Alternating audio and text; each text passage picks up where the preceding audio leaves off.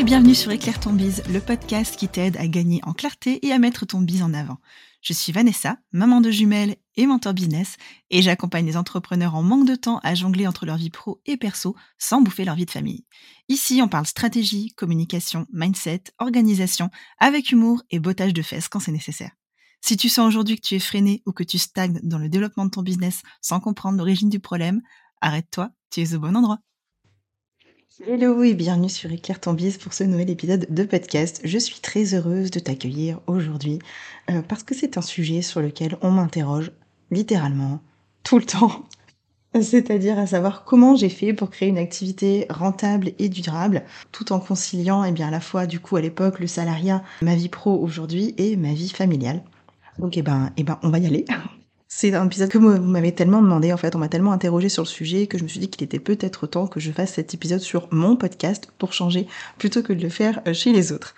Et eh ben on va y aller pour ce sujet. Donc pour petit rappel, pour celles, pour celles, ceux qui me connaîtraient peu, qui arrivaient, euh, qui arriveraient sur cet épisode de podcast et qui n'en connaîtraient pas d'autres. Donc je suis mentor business aujourd'hui et quand j'ai démarré, j'étais euh, salariée à temps plein.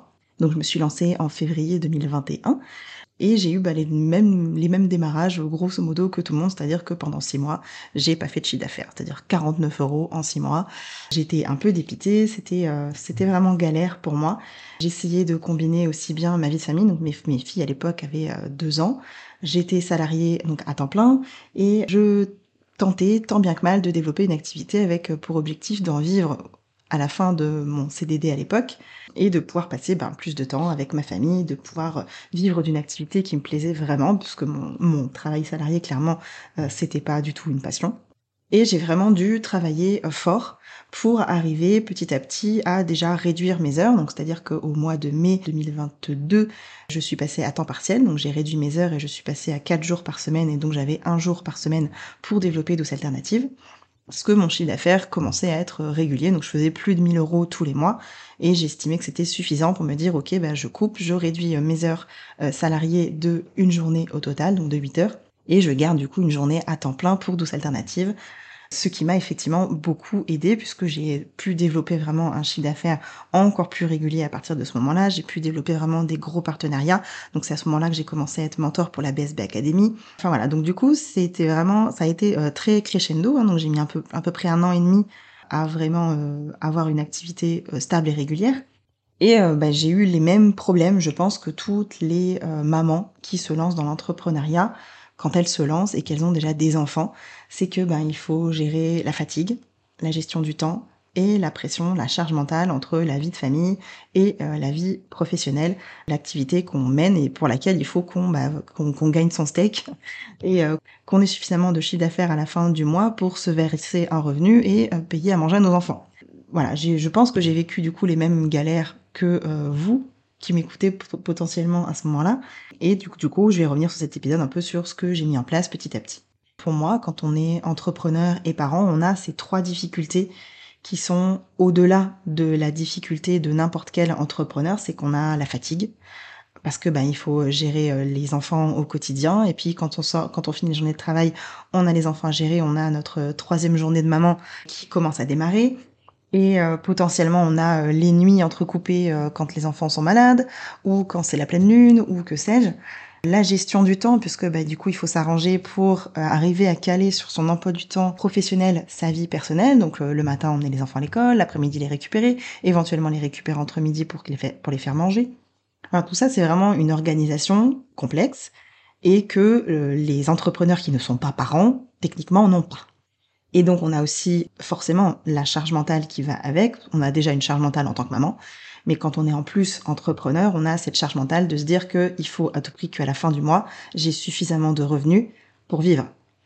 Donc le, c'est vraiment c'est à double tranchant et on a cette pression quotidienne de régularité de chiffre d'affaires qui fait qu'il faut bah, il faut à tout prix qu'on trouve un moyen de trouver de l'argent mais en même temps qu'on n'est pas à l'aise pour démarcher, pour euh, aller chercher les gens, pour se vendre, etc. Et ça, c'est vraiment une complexité qui s'ajoute bah, quand on est parent et qu'on a cette obligation de résultat à la fin du mois, qui fait qu'on a, on a la vie dure, très clairement.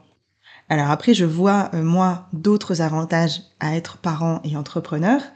Et du coup, je vais te les euh, dévoiler maintenant. C'est que à mes yeux, une maman ou un papa, hein, qui a du coup des enfants et son business à gérer, il va avoir des valeurs et un pourquoi qui seront en général beaucoup plus forts et beaucoup plus profonds que la plupart des entrepreneurs qui se lancent en activité. Parce que en général, nos valeurs et nos pourquoi, elles vont être liées au temps qu'on veut passer en famille, au temps de qualité, et ça va être lié aussi aux résultats et à l'image qu'on veut donner à nos enfants. Moi, j'ai vraiment cette envie d'être un exemple pour mes filles et de leur montrer que oui, elles peuvent, si elles en ont envie, vivre de leur passion et avoir quand même le temps dans leur vie personnelle de passer du temps pour elles et de passer du temps pour leurs enfants. Je veux leur montrer que c'est possible parce que c'est un exemple que moi, je n'ai eu que partiellement quand j'étais enfant. Il faut savoir que ma maman était euh, chef d'entreprise aussi. Elle avait monté son propre salon de coiffure, mais elle était forcément très peu présente parce que ben salon de coiffeur c'est les les horaires de salon donc elle ne travaillait pas le lundi mais elle travaillait du mardi au samedi en journée pleine et je ne la voyais que très peu. Elle arrivait tard le soir, elle partait le matin, elle avait en général pas le temps de m'emmener le matin et je la voyais le dimanche et euh, bah pas le lundi parce que moi le lundi j'étais à l'école. Donc c'était euh, un rythme de vie euh, cadencé. Donc moi j'étais fière de voir que elle avait monté son entreprise, qu'elle nous générait de l'argent et que du coup on, vivait aussi bah, grâce à cette activité qu'elle avait générée et que ça fonctionnait vraiment, qu'elle avait beaucoup de clients, etc que ses clients étaient la reconnaissaient pour ça. Enfin voilà, elle avait vraiment beaucoup de clients et, une clientèle très fidèle. Et c'était une belle image, mais moi, ce qui me manque aujourd'hui pour mes enfants, c'est de me dire que je veux aussi être présente pour elles. Donc je veux développer cette image pour elles, pour qu'elles sachent plus tard que dans leur vie professionnelle, eh ben, c'est quelque chose que si elles ont envie d'atteindre, eh ben, c'est possible, mais elles le trouveront peut-être pas dans le salariat. Et donc le troisième avantage, c'est que potentiellement vous avez aussi une vision beaucoup plus long terme puisque votre vision, ça va être bah, d'ici 5, 10 ans, euh, je veux à tout prix euh, avoir euh, encore plus de temps, je veux pouvoir voyager avec mes enfants, je veux pouvoir les emmener ici ou là, etc. Voilà, en général, bon, je dis en général, hein, mais voilà, souvent valeur, pourquoi et vision, ça va être beaucoup plus fort et plus long terme quand on est parent et entrepreneur. Alors du coup, maintenant, bah, qu'est-ce qui fait que ça a fonctionné pour moi et qu'est-ce qui ferait que ça pourrait fonctionner pour toi d'avoir cette activité qui soit rentable et durable et qui permettent de passer du temps avec ta vie de famille et donc du coup de pas euh, de pas choisir entre passer du temps entre ta famille et avoir des ambitions élevées pour ton entreprise. La première chose à faire, et ça je pense que je le répète très souvent mais encore une fois on passe par là, ça va être d'avoir des bases hyper solides. Donc je l'ai déjà dit, normalement valeur, pourquoi et vision, ça va être très fort, mais peut-être qu'il va falloir arriver à les stabiliser et à mettre des termes dessus qui soient suffisamment clairs pour que ça te guide. Parce que avoir une vision à 10 ans et se dire, OK, bah, dans 10 ans, je veux pouvoir voyager avec mes enfants, c'est bien. Est-ce que ça va te suffire pour mener ton projet à terme? Je ne pense pas. Je pense vraiment qu'il faut que tu aies une espèce de, de, guidelines qui te disent, OK, bah, tiens, ma vision à 3 ans, c'est ça. Donc, pour aller aux 3 ans, il faut que je fasse ça dans les 3 ans. Ma vision à 5 ans, c'est ça. Donc, dans les deux années qui suivent, il faudra que je fasse ça. Et ma vision à 10 ans, c'est ça. Donc, potentiellement, il faut que je mette tel et tel et tel projet en place pour que euh, j'arrive à ma vision dès 10 ans. Tu vas avoir aussi, ben, dans la même logique, donc le pourquoi et les valeurs. Euh, ça, j'en ai déjà parlé. Pour moi, c'est un gros avantage quand on est parent entrepreneur. Mais encore une fois, il faut que ce soit quelque chose qui serve ta vision et qui te serve vraiment de guide et que tu saches avec ça où aller. Si tu les poses sur le papier mais que ça t'aide pas, que ça te guide pas et que ça t'invite pas à faire des efforts supplémentaires, ça suffit pas, il va falloir aller plus loin. La dernière base, ça va être bien entendu d'avoir un client idéal clair et de savoir pour qui tu travailles. Et je parle pas forcément de se nicher, mais je parle de savoir à qui tu as envie de parler.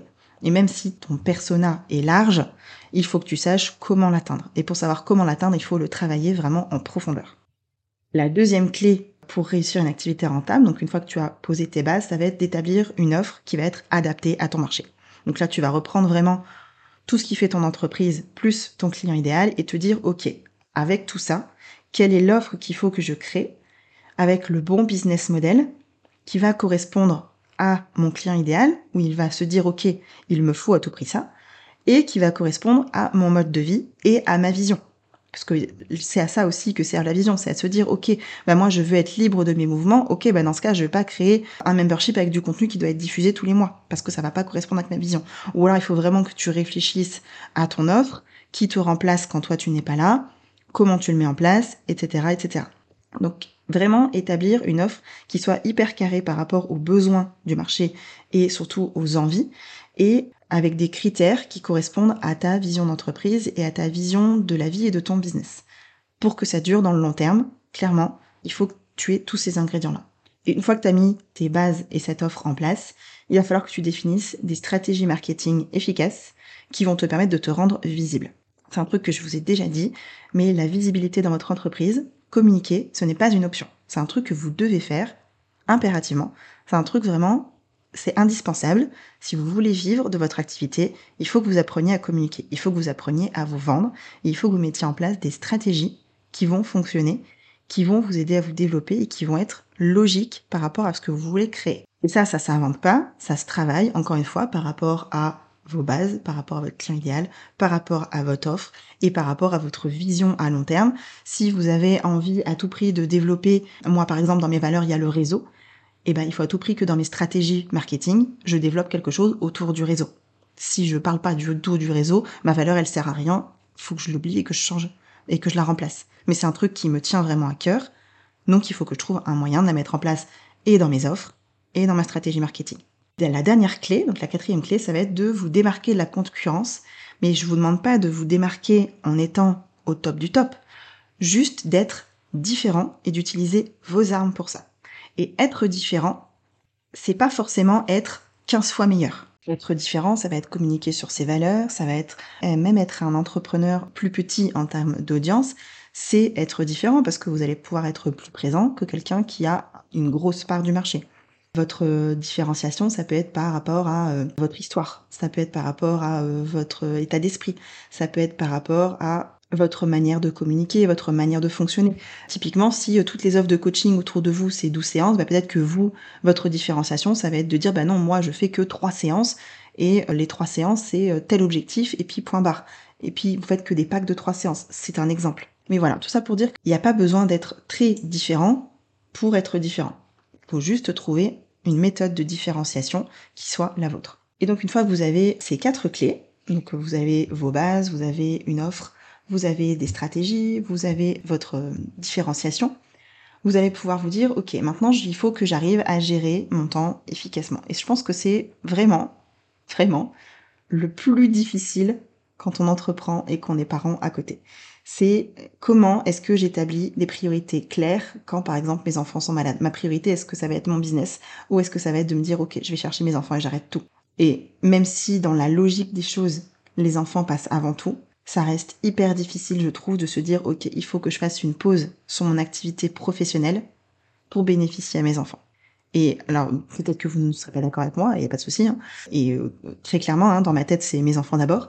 Mais j'ai toujours cette difficulté de me dire ah là là, ça y est, elle commence à moucher. Va falloir que je prenne du temps pour les emmener chez le médecin. Va falloir que j'annule des rendez-vous. Va falloir que je décale. Il va falloir que, il va falloir, il va falloir. Et je ressens ça moi vraiment comme une obligation. Et ça me, ça me gêne parce que j'ai envie de développer mon entreprise autant que j'ai envie de passer du temps avec mes enfants. Mais je veux avoir du temps cadré avec euh, bah, le temps après 16 heures, c'est mes enfants et le temps avant 16 heures, c'est mon business. Sauf que dans la, dans la pratique, eh ben c'est pas tous les jours le cas, c'est pas tous les jours possible.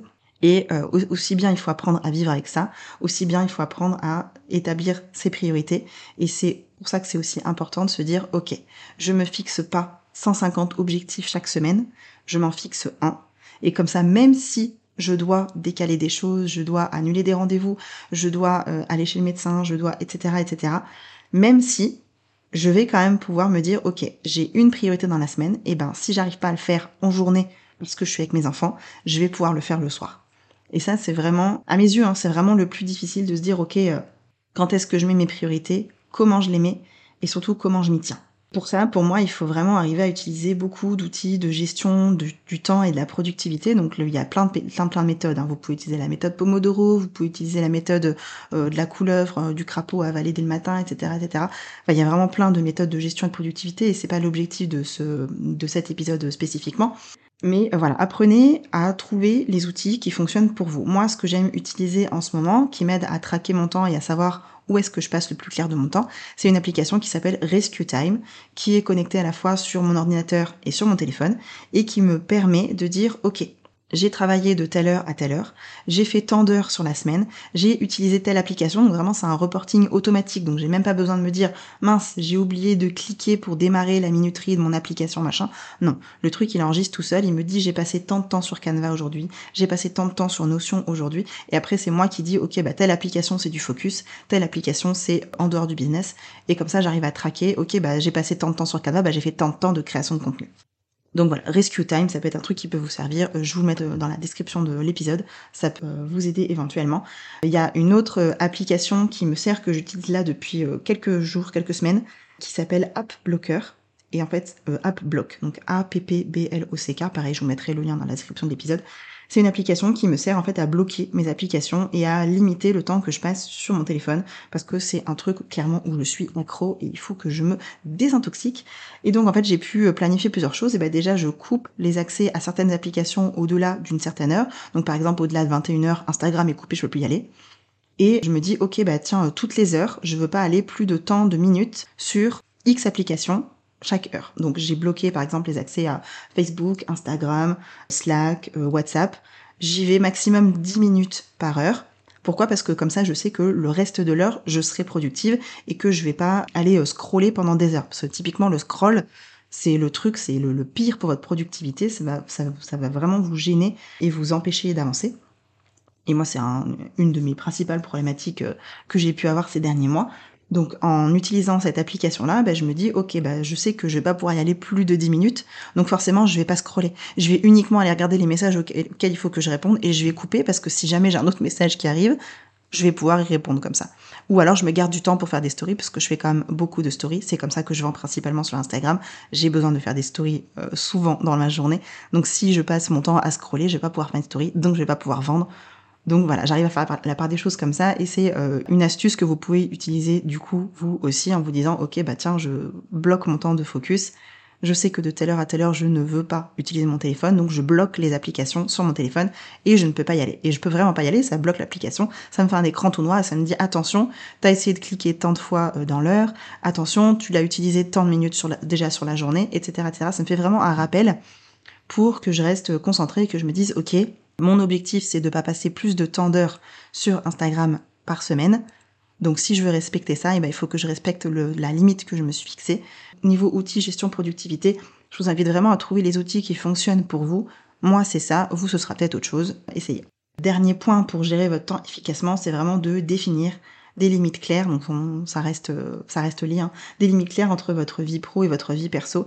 Donc moi, l'exercice qui m'aide le plus pour ça, c'est de me faire un agenda à la semaine. en fait, c'est pas, pas vraiment un agenda, c'est plutôt un, planning idéal à la semaine où je me dis, ok, bah du lundi au vendredi, quand est-ce que je veux m'autoriser à bosser et quand est-ce que je vais être à 100% focus pour mes enfants en bloquant ce temps-là, donc sur mon agenda, je sais que de telle heure à telle heure, je ne travaille pas. Par exemple, je sais que je prends zéro rendez-vous après 15h30 parce que je sais qu'à 16h, je vais aller récupérer mes filles et que je veux être à l'heure. J'ai pas envie de, partir à 16h de chez moi et euh, de courir sur le trajet et d'arriver essoufflé et euh, d'être devant mes enfants qui m'attendent depuis 10 minutes et que tous les autres enfants sont partis.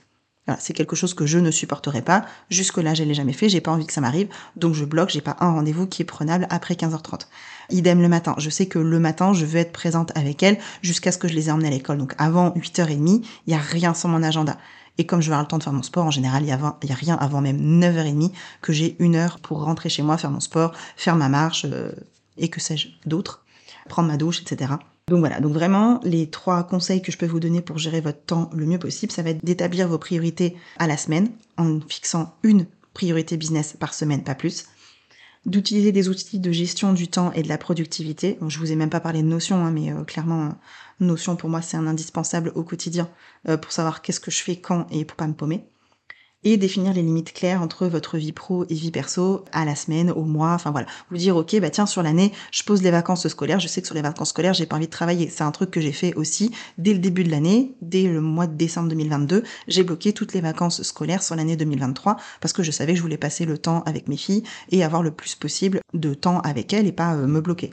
Bon j'ai la grande chance que mamie les prenne deux semaines au mois de juillet donc euh, je vais pas avoir besoin de de m'occuper d'elle sur ces deux semaines-là et je vais pouvoir travailler. Sinon, j'avais prévu de prendre ces deux semaines-là et d'être uniquement avec elle.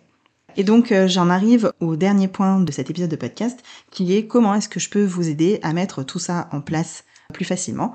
Et cette solution s'appelle Strategic Day. Strategic Day, c'est ma nouvelle offre et l'idée, c'est vraiment de t'aider à créer une offre signature et ta stratégie de vente en un jour. Ça paraît hyper ambitieux et pourtant je t'assure que ça fonctionne.